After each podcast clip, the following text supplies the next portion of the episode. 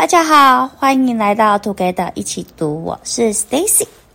今天要跟大家一起读的是《原则》。《原则》这本书相当的厚，主要分了三个部分。第一部分，我从哪里来？由我跟大家一起分级读。第二部分是生活的原则，由路易斯跟大家一起读。第三部分是工作的原则。由 Pola 以及艾琳和大家一起读哟。要开始读之前，要来谈谈作者是谁。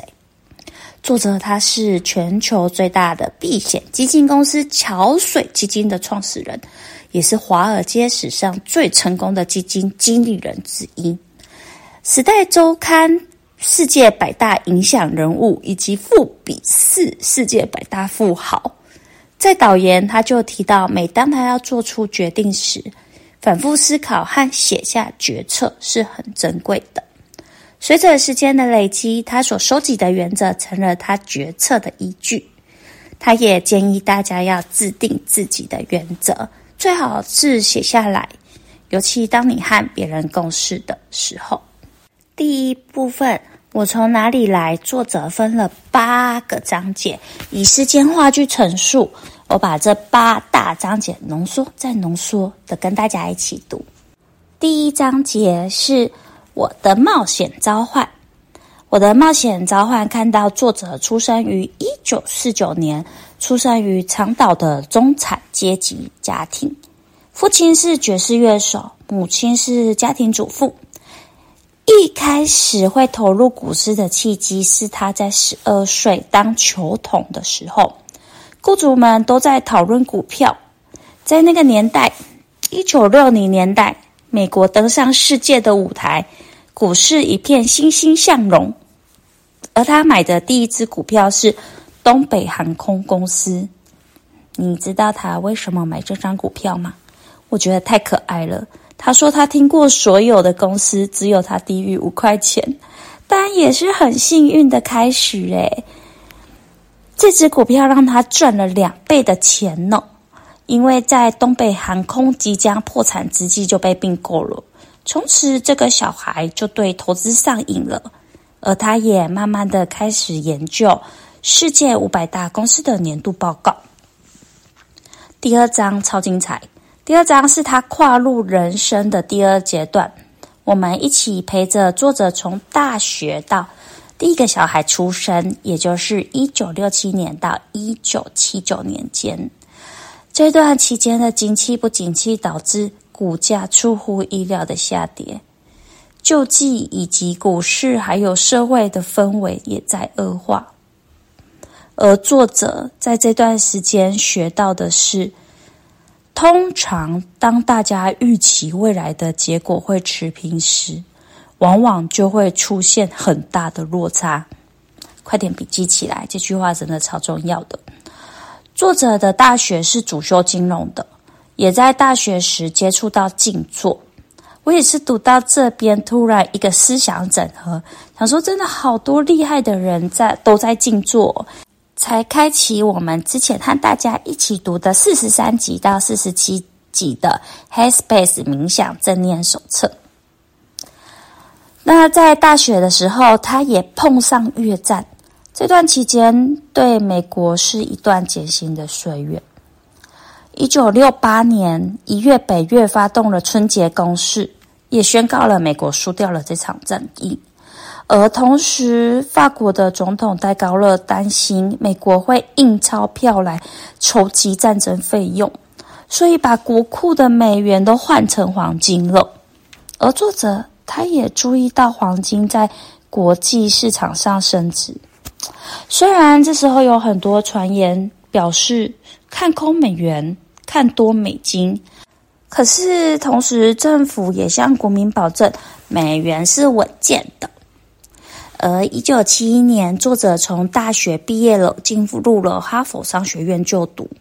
而同年的一九七一年八月十五号，美国当时的总统尼克森在电视上宣布，美元将停止与黄金挂钩，导致美元重挫。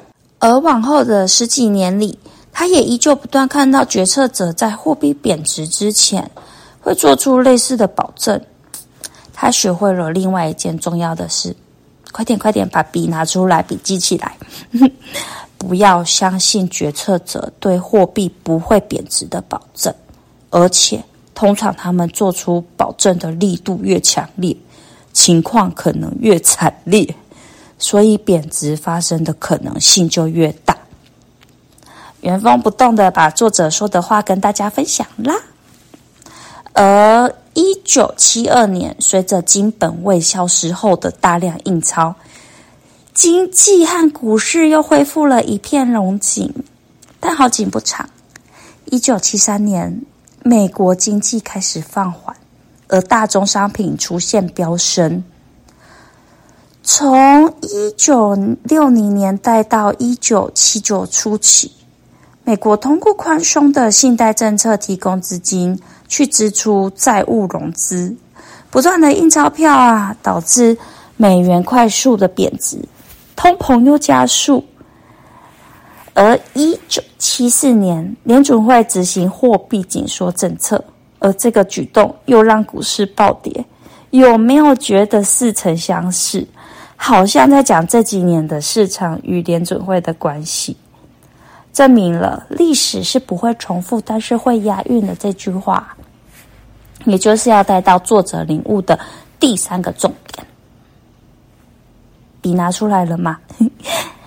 每一次的行动，比如宽松的货币与信贷，都会产生一个与这次行动相对应的结果。宽松环境导致通货膨胀升温。从而引发对等的措施，紧缩货币和信贷，而市场就会出现反转。他发现到大部分的事都是情景再现，就在上一段一九六六年看到的又再次出现，市场一片看好就会反转而下，而大家开始出脱自己手上的股票。而导致价格变得很便宜，政府这时候又再次出手了。联准会他又祭出了宽松货币政策，股市在一九七四年触底。他也在读书的这段期间认识了他的老婆。他说，直到现在他们感情还是很好呢。他又说了一个重点，快点，笔没放下吧，再拿起你的笔。他说。我用追求事业的那种强度追求家庭幸福，让两者彼此联系。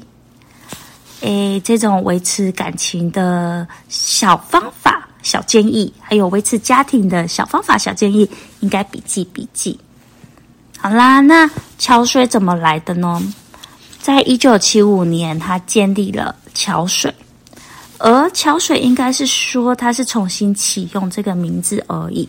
因为原先的桥水是他和同学要卖美国货到他国成立的公司，不过一九七五年这家公司几乎没有生意，他就拿来用喽。他慢慢开始建立了他的事业版图，他透过电报发送市场的观察给客户，他每天研究跟反思，所以有了每日观察。直到现在，他仍然被投资者阅读呢。这章节，他就以他第一个儿子出生做结尾喽。他第一个儿子是一九七八年出生的，是不是很期待接下来作者和市场会发生什么大事啊？其实我真的超喜欢这本书的，没有最喜欢的哪个部分，因为每个部分都超重要的。第一个部分，我从哪里来？作者把当时的时空背景、当时较大的经济事件写得超精彩，又配上他自己的见解以及学习跟反思，真的含金量很高。因为市场总是像他说的情景再现，而对我们财富管理领域的工作，也必须知悉各种金融事件以及因果关系。而第二部分和第三部分，生活的原则和工作的原则也同等重要。很推荐大家入手这本书。下一集会有我继续跟大家读这篇章的其他故事，一起回顾作者的故事以及精彩的金融事件吧。太好看了啦！如果喜欢我们的节目，也请给我们五星好评，且推荐给你身边也喜欢阅读的朋友。也欢迎留言写下你对这集的想法与意见。祝大家有一个愉快美好的一天！Together 一起读，与你下次见。